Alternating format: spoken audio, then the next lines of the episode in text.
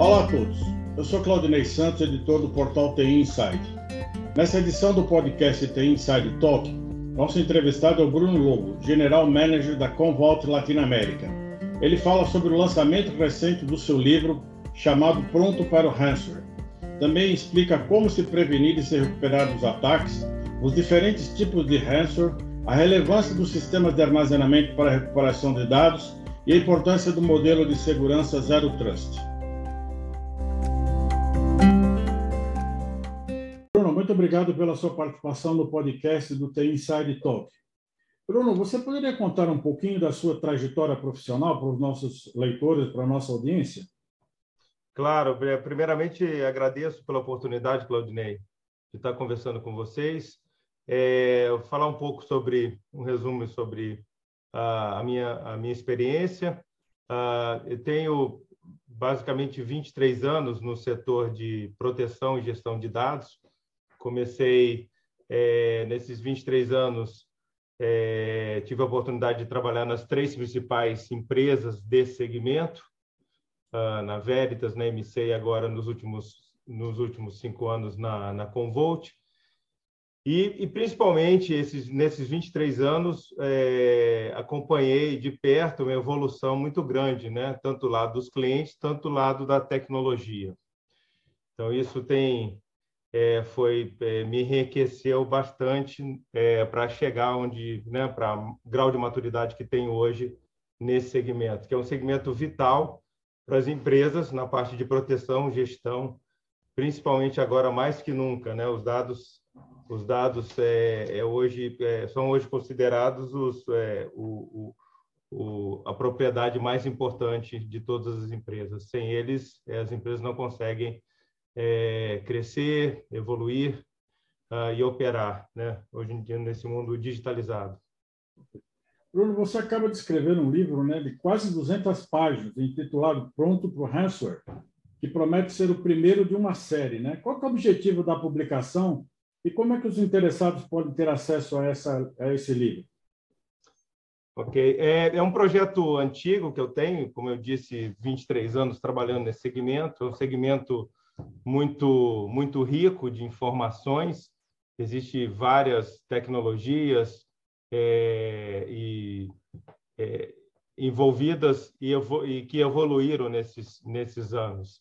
O objetivo principal desse livro é difundir informação ah, principalmente no Brasil, desculpe, na América Latina, existe uma carência muito grande de mão de obra especializada em todos os setores, principalmente na gestão é, de dados e recuperação de dados, um setor crítico hoje para as empresas. Então, falta mão de obra especializada, uh, existe muita tecnologia disponível e a grande preocupação também é uma barreira, uma barreira grande que existe, é uma barreira do idioma, o inglês. Então, minha preocupação principal era é, compilar os principais assuntos é, divididos por, por, por, tópicos principais. O primeiro deles, ah, nesse livro é, preparado para a Rensua, que, que é um guia é, executivo é, para ajudar as empresas a enfrentar, entender, primeiro entender o problema e depois como é, uma orientação de como seria uma, uma abordagem correta para enfrentar essa ameaça, que é uma ameaça é, quase que diária. Né? Nós temos casos, ocorrências de casos no Brasil, principalmente, é, quase que diariamente, né? em todos os setores de, de indústria, né? não só nas empresas, nas menores empresas, mas nas grandes empresas também existe. Ni, ni, em resumo, ninguém está, nenhuma empresa está livre é, desse tipo de ameaça. Então, é, o livro se trata disso, de uh, disponibilizar informação, informação, é, conteúdo é, compilado e resumido para que as pessoas, para que as empresas e as pessoas, os gestores entendam, e ele, ele será distribuído gratuitamente através de ações de marketing que nós é, vamos fazer, ações de conscientização uh, em, em relação a empresas, a, a, usuários finais mesmo que se interessam nesse assunto. Uh, e esse é o objetivo principal, difundir informação para quem mais precisa. Né? Bruno, hoje o ransomware pode parece ser o principal desafio dos profissionais de segurança, né? Talvez porque ele está se revelando como uma ação lucrativa para os criminosos digitais. Como é que você avalia esse crescimento do mercado da dark web que comercializa é, ransom como serviço? É uma, uma boa pergunta, Claudinei. É, o ransom, na verdade, é, é, foi somado a uma lista de, de possíveis ameaças. Né?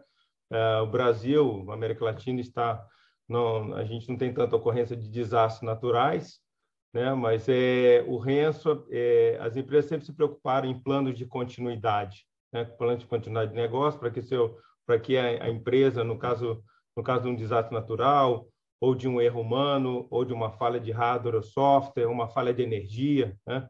pudesse continuar com o seu negócio. E o ransomware é, se transformou numa ameaça mais é, factível, né? mais possível de, de, de, de ocorrer e tem sido, é, de fato, é, muito percebida é, nas diversos, nos diversos segmentos de empresa. Né? Nós acompanhamos isso é, diariamente. E ah, a, a questão, a questão de o ransom, ele existe, sempre existiam as ameaças cibernéticas, né? isso é um fato.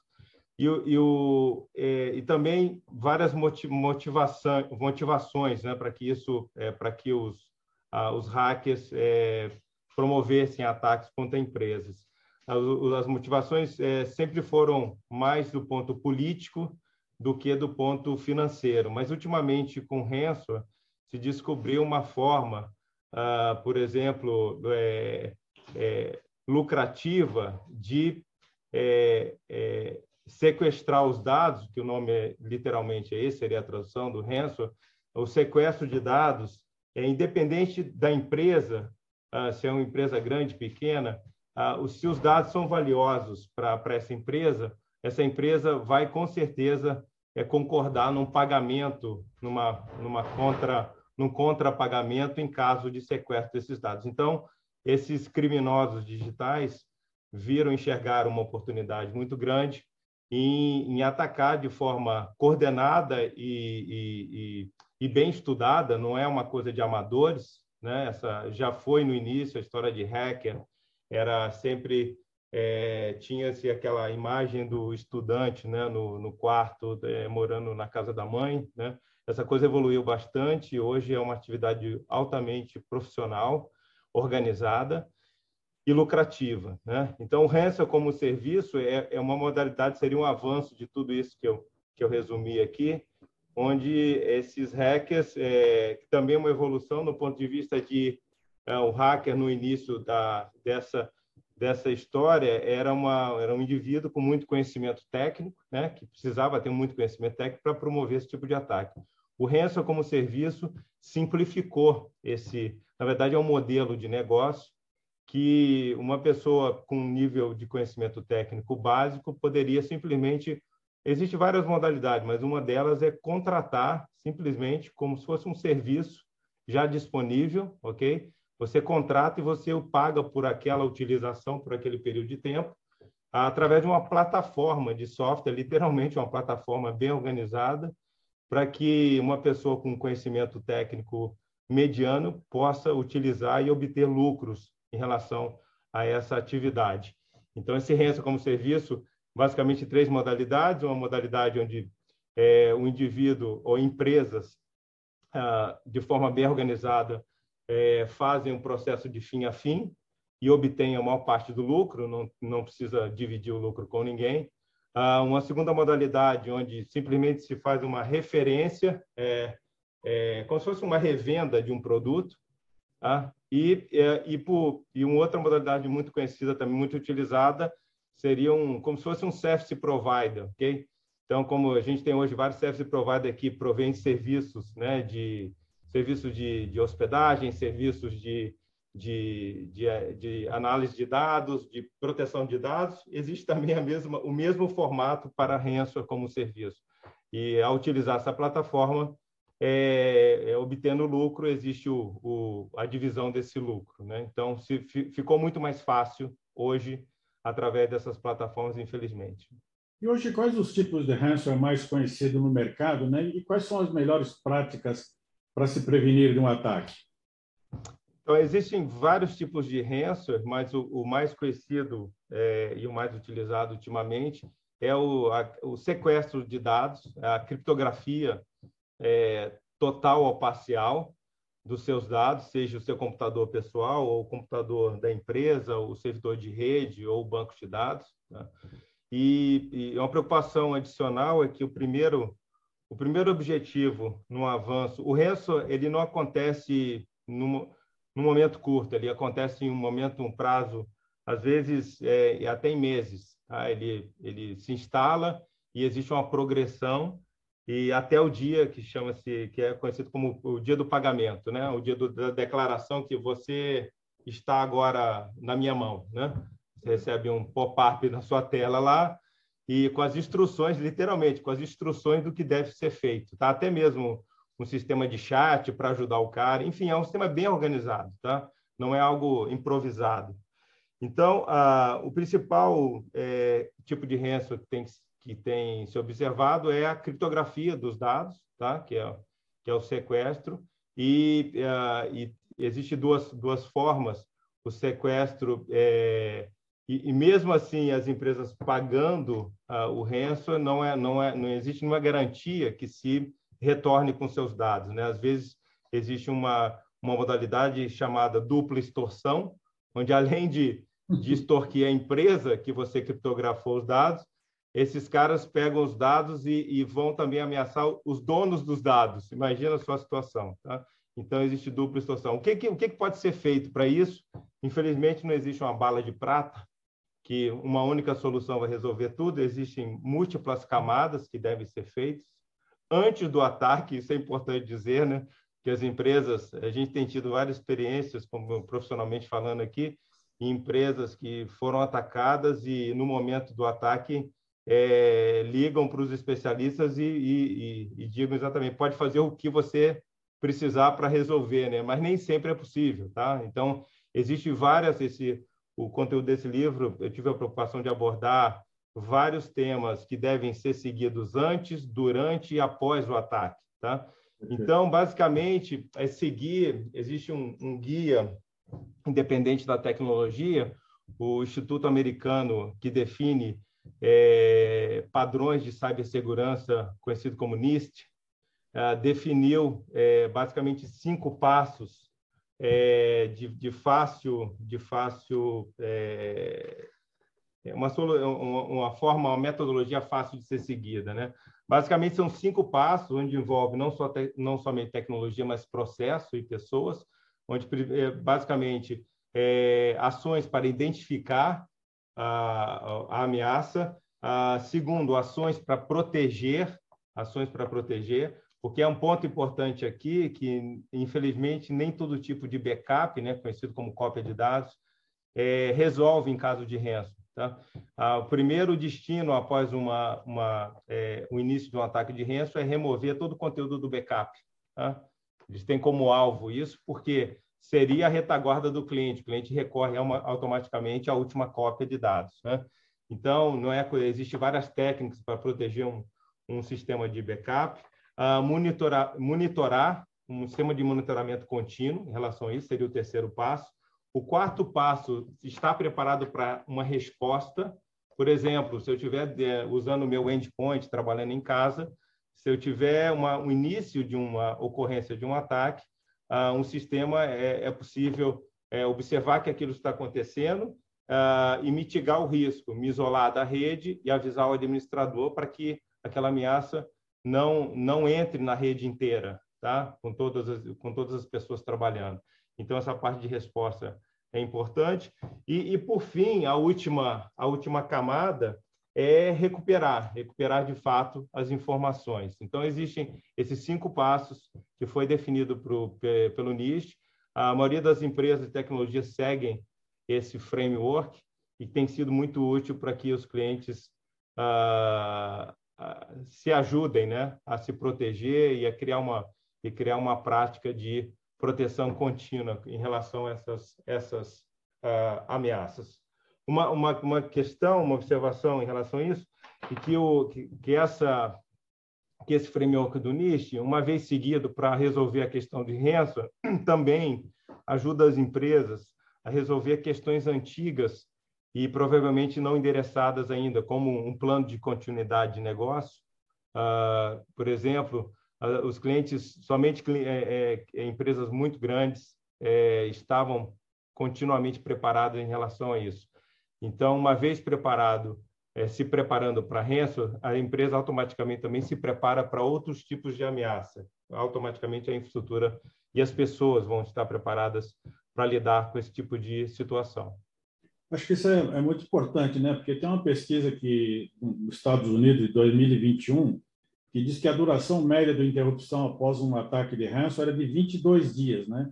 Essa inatividade tem impacto direto nos resultados da, das operações, prejuízos de ordem financeira e prejuízos de ordem institucional, né? Então acho que é muito importante para as organizações terem consciência desse problema, né? Como é que você avalia essa questão? Exato. A questão toda é que as empresas é, é aquela história: para que, que eu vou investir num, numa, né, para se proteger frente a, a, um problema que dificilmente pode ocorrer, né? Essa era sempre a, a, questão quando se tratava, por exemplo, de plano de continuidade de negócio, né? Agora, a questão de ransom não é mais se vai acontecer, é quando vai acontecer, né? Então, isso é, um fato. As empresas, a gente tem escutado isso, é aquela história, é como andar de bicicleta, se você não cair, você vai cair, né? Um dia você vai... Então, o, o virou um lugar comum, uma ameaça real, independente da, da geolocalização da empresa, América Latina, né, América do Norte, Europa, Ásia, Pacífico, qualquer lugar, a gente tem casos disso. É, e a questão que, que se retorna, Claudinei, é o seguinte, qual que é o custo cada empresa vai ter que se fazer essa pergunta, né? Quanto custa o meu minuto parado, minha hora parada? Tá? Existe, em relação à resposta dessa pergunta, existem dois custos, um custo direto, né, o custo da, da falta da operação, tá? e um custo indireto que não é tangível, que é o custo da sua reputação. Né? Quanto custa a sua reputação? O seu, o seu negócio saiu do ar, a sua concorrência, o que, que ela vai, né? qual que é o impacto no seu, é, na, nos seus clientes. Ah, e o que é uma coisa interessante que a gente tem visto agora, é, as empresas estão conectadas, né? elas funcionam em cadeia, né? os cadeia de suplemento, ok? Então, uma preocupação adicional, a gente teve um caso, inclusive no Brasil, de uma empresa de call center, onde esse call center era responsável por, não sei se centenas né, de empresas terceir, que terceirizar seu serviço com esse call center. O que, que aconteceu? Essas centenas de outras empresas também pararam, né? foram impactadas imediatamente. Né? Então, uma outra uma questão que está sendo levantada agora é não só se preparar, mas garantir que o seu fornecedor crítico também esteja preparado. Né? E o que a gente viu é que as empresas não estão preparadas e não sabe o que fazer durante o processo. E não é uma novidade, né? Essa questão de renda não, não pode ser tratada como uma novidade, uma coisa inesperada, né? É uma coisa, tem que ser uma coisa esperada e tem que ser e tem que se preparar para isso. Existe preparação, existe informação, existe conhecimento disponível para isso. Então, em resumo, essa questão é responder a pergunta: quanto custa? Existem várias formas de calcular isso. Uh, um, exemplos aqui no Brasil de empresas que tiveram impacto de ransom, que tiveram, que observaram, empresas de capital aberto que tiveram que declarar após o ataque uh, prejuízo na ordem de, de um bilhão de reais, ok? Aqui no Brasil, isso não é ficção, é fato, é só pesquisar que vai ser encontrado essas informações. Então, uh, impacto após o ataque, não é durante o ataque, tá? é, mesmo que os hackers não consigam, não, não tenham êxito em, em receber o pagamento, após o ataque, pela paralisação, pelo impacto na cadeia, todo esse negócio, o, o prejuízo direto, um bilhão de reais, e, e sem falar no indireto, né? Aquela empresa fica marcada, a gente sempre cita as, os mesmos nomes que vêm à nossa cabeça, né? Então, isso leva um tempo para ser apagado. Então, é uma questão de credibilidade que não tem preço. Bruno, os ataques de ransomware também geram um grande estresse para os times de segurança e de tecnologia, né? Como é que você vê essa questão da formação e do expertise dos profissionais de segurança atualmente, né? Pois a demanda cresceu explosivamente e a falta de mão de obra especializada no mercado é muito grande, né? É, exatamente. Essa é uma questão que tem três pilares aí, né? Tem pessoas, é, processos e tecnologia. Tecnologia é a parte mais fácil aí. Né? A, a, parte mais desafiadora é, são as pessoas e a falta de processo. Quando você não tem pessoas preparadas, você não vai ter processo preparado. Né? E, e para enfrentar essa situação, é, é, é, é, uma, você tem que abordar isso em múltiplas camadas. Então, não existe uma bala de prata, não existe uma solução única. E, principalmente, tratando de Renzo, ele, ele, ele faz interseção em duas áreas críticas dentro de qualquer, de qualquer empresa, que é a área de infraestrutura de armazenamento de dados, mais a, a, a, o time de cibersegurança. Normalmente, esses times operam de forma isolada. Essa é, essa é, o, essa é a oportunidade número um para o, para o hacker. Okay? Os times operam de forma isolada e o, o acontece na interseção desses dois mundos tá? É na área cinzenta, quando cruza os dois mundos, ah, quase que 100% das empresas foram atacadas. Se perguntar, as empresas investiram muito nos últimos anos em sistemas de segurança, de cibersegurança, em sistema de armazenamento, sistema ah, de proteção, porém foram atacadas, né? Então, o que que faltou? Faltou, faltou processo e coordenação. E, e faltou preparação também. Preparação, principalmente o ponto número um, isso vai acontecer, né? assumir que isso vai acontecer e, e se preparar para mitigar esse risco. Né? É, não existe tecnologia que, que impeça, né? como todo mundo sempre repetiu isso, né? cibersegurança não é 100%, né? não existe solução de 100%. O que existe é a solução para, após o ataque, se recuperar o mais rápido possível, né? mitigar, isolar, e, e retornar. Né? E o grande problema disso é o fator humano da história, né, Claudinei? Então, de novo, não adianta você ter tec tecnologia, você não, ter, não está preparado para isso, para acontecer, ah, não tá, as pessoas não estão preparadas, e principalmente, esse é um assunto que não compete apenas à tecnologia, é um assunto multidisciplinar, que inclusive, ah, muita gente fica surpresa com isso, mas tem que ser tem que ser envolvido e preparado. Sala sala de guerra tem que ser é, preparado departamento jurídico. O que acontece o que acontece com, com os meus clientes? O que é, lembra da LGPD né, aqui no Brasil? Então é, as empresas vão ser questionadas em relação a isso. O departamento de, de, de comunicação o que fazer o que falar o que informar. O que a gente tem visto você tem acompanhado isso de perto também todos os últimos casos aqui no Brasil, a, a, a imprensa e os clientes afetados ficaram completamente no escuro, né? porque as empresas não comunicaram bem o que, que estava acontecendo, o que, que estava sendo feito e o que seria feito após. Né? Porque existe um ponto importante aí, que o ataque, que o problema não acaba quando o ataque termina. Existe um antes, durante e um depois, existe um pós-mortem aí, tem que fazer uma autópsia do que aconteceu principalmente as empresas listadas em bolsa. Existe até uma, uma não, acho que não no Brasil, mas nos Estados Unidos, uma, um projeto no, no Congresso que, que diz que as empresas que são listadas em bolsa é, são, é, ficarão é, de forma mandatória de comunicar ao mercado o que aconteceu. Aqui no Brasil existe também, né? É, as empresas são, são obrigadas a comunicar qualquer é um, vira um fato relevante. Então, é, o que, em resumo, as empresas não se preparam para esse momento, não se preparam antes, não, aí não sabe o que fazer durante e após. Uh, é como um crime, né, que aconteceu. Você não pode alterar a cena do crime, né? O que a gente viu depois, que a gente viu alguns casos, é, o que, que aconteceu? Não dá para responder essa pergunta porque a cena do crime foi completamente alterada. Então, existe coisas bem básicas a ser feitas do tipo tirar fotografia, de, da tela do computador para saber o que, que tem ali, como foi feito, o que não foi feito, até mesmo na estratégia. E tem que ser pensado e discutido antes, né, na estratégia seguinte. Se esgotado todos esses pontos, vamos pagar o ransom, ok? Porque esgotaram todas as alternativas.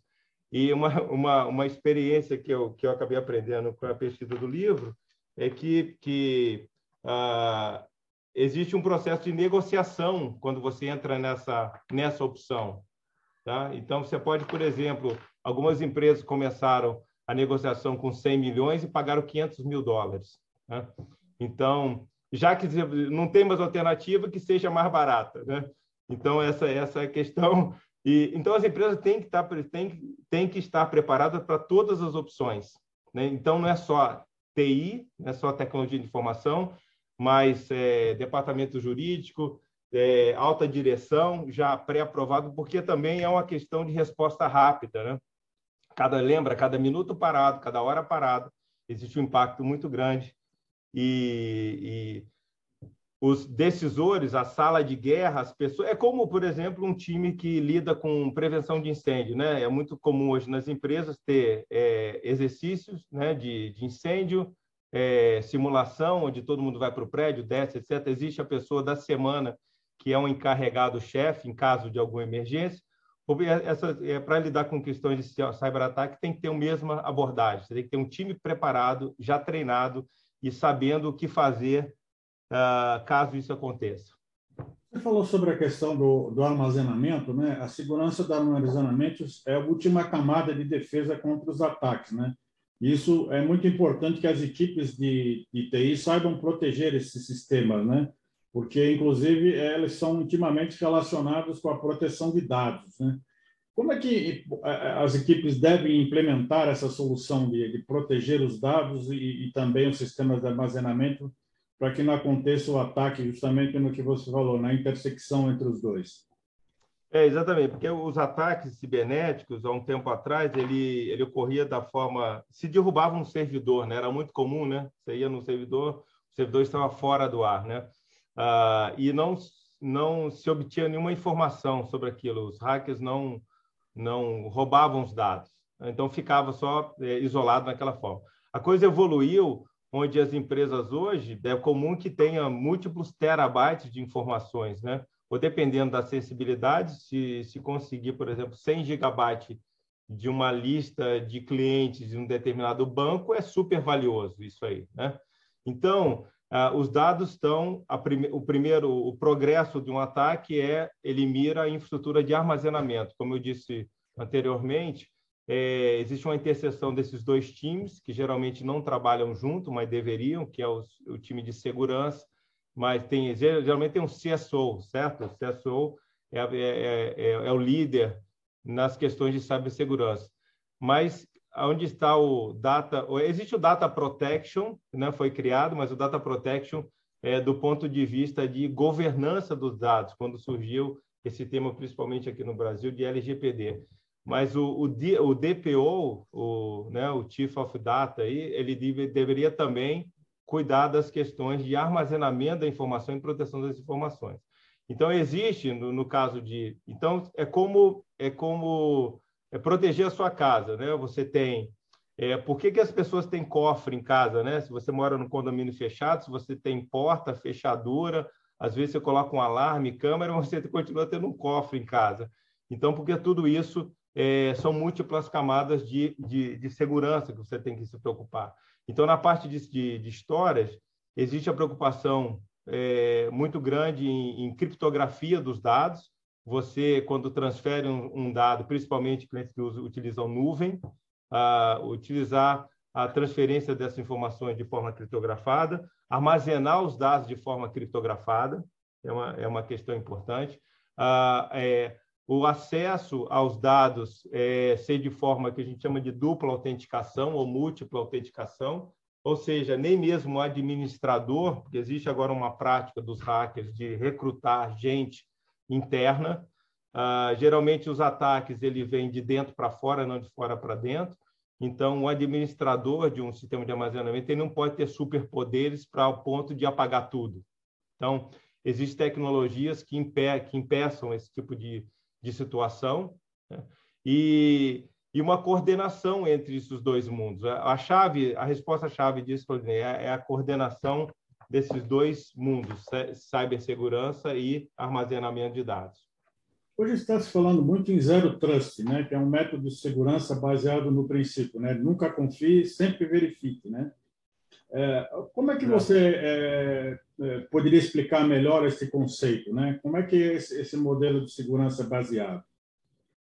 É, é, um modelo baseado num, num, desenho já que cada dispositivo de rede ou uh, tecnologia para para proteção, ela, ela seja verificado antes de você colocar, uh, iniciar a configuração dentro do seu ambiente. Então, é uma, é uma, é uma abordagem é, muito importante, porque ela já nasce, por exemplo, um, um exemplo mais, mais simples é Imagina uma configuração onde você poderia ter, você como administrador do seu sistema, você poderia deixar aberto algumas coisas, do tipo, eu posso, por exemplo, colocar um arquivo no diretório Claudinei barra meus arquivos, aí você diz lá, não. Eu posso gravar? Não, é tudo não. Ele já nasce, quando você liga para configurar, ao invés dele de, ele iniciar com, com nenhuma marcação, ele já, ele já inicia com todas as marcações possíveis. Porque ele já parte do princípio que sempre desconfie, né? nunca confie. Então, aí a partir daí ele te dá a oportunidade de abrir coisas, mas não de fechar coisas, porque pode ser tarde demais, né? quando você esquece de ter essa abordagem. Isso tem ajudado bastante. Tem um Zero Trust, tem uma abordagem nova agora, é o Zero Data Loss, né? que, é um, que é uma preocupação dos clientes. Eu não posso perder nenhuma informação. Né?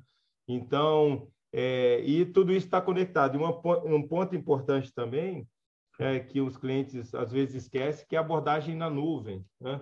Às vezes o cliente fala o seguinte: ah, antigamente eu tinha uma infraestrutura local, é, tinha todas essas preocupações que você já disse aí, mas quando eu fui para a nuvem, a nuvem cuida das minhas coisas, né?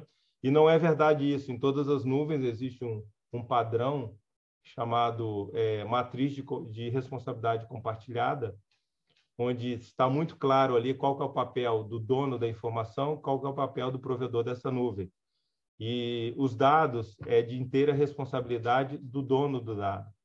Então, por exemplo, essas questões de ransom, elas estão e a primeira recomendação, se for buscar essa informação em qualquer provedor de, de nuvem pública, a primeira, é, a, a, a primeira é, recomendação é faça o backup. Né?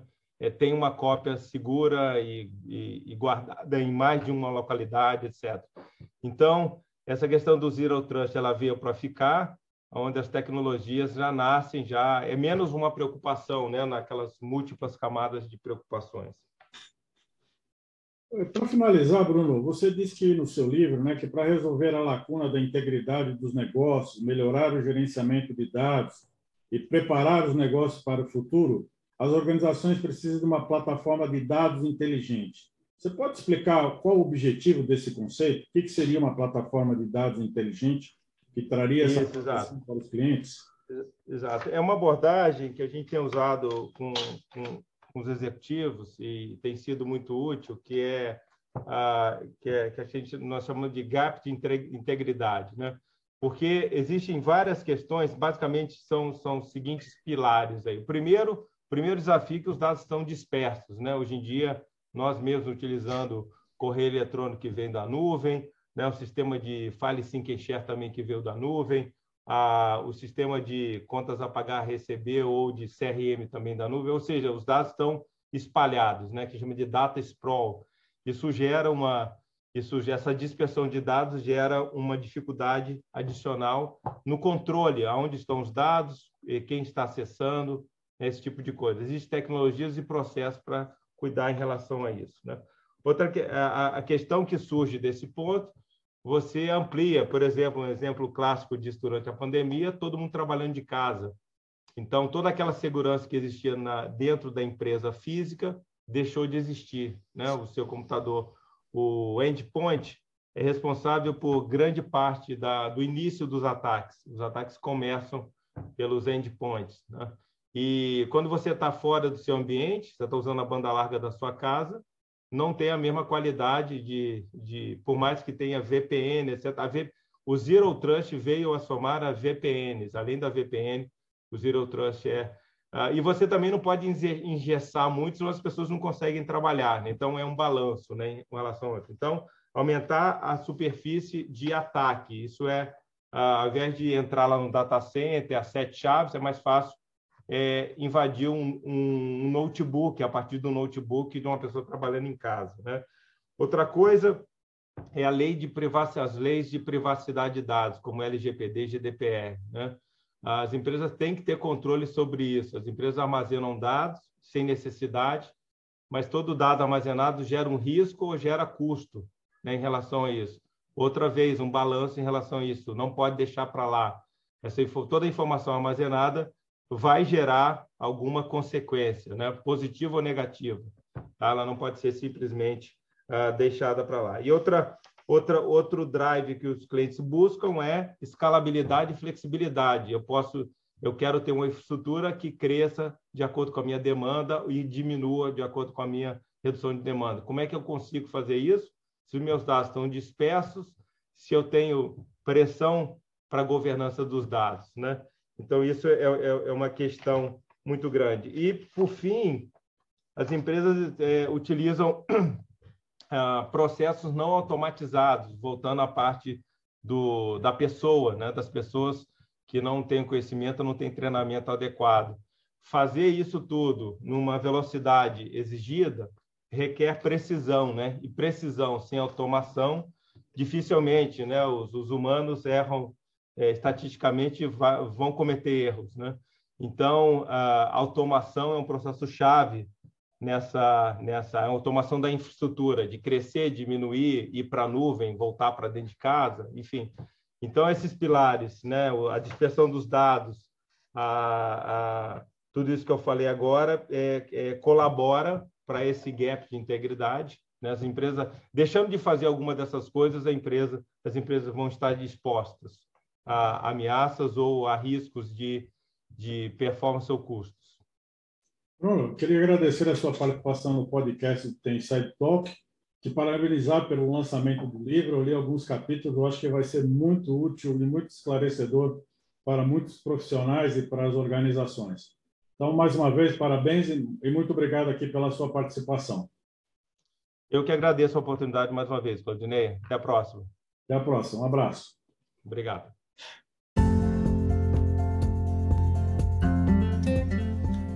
Esse foi o episódio de hoje do The Inside Talk. Agradeço a audiência e gostaria de convidá-los para seguir The Inside nas redes sociais, para acompanhar as principais notícias no mundo da tecnologia e ficar por dentro dos próximos episódios e eventos. Até o nosso próximo encontro.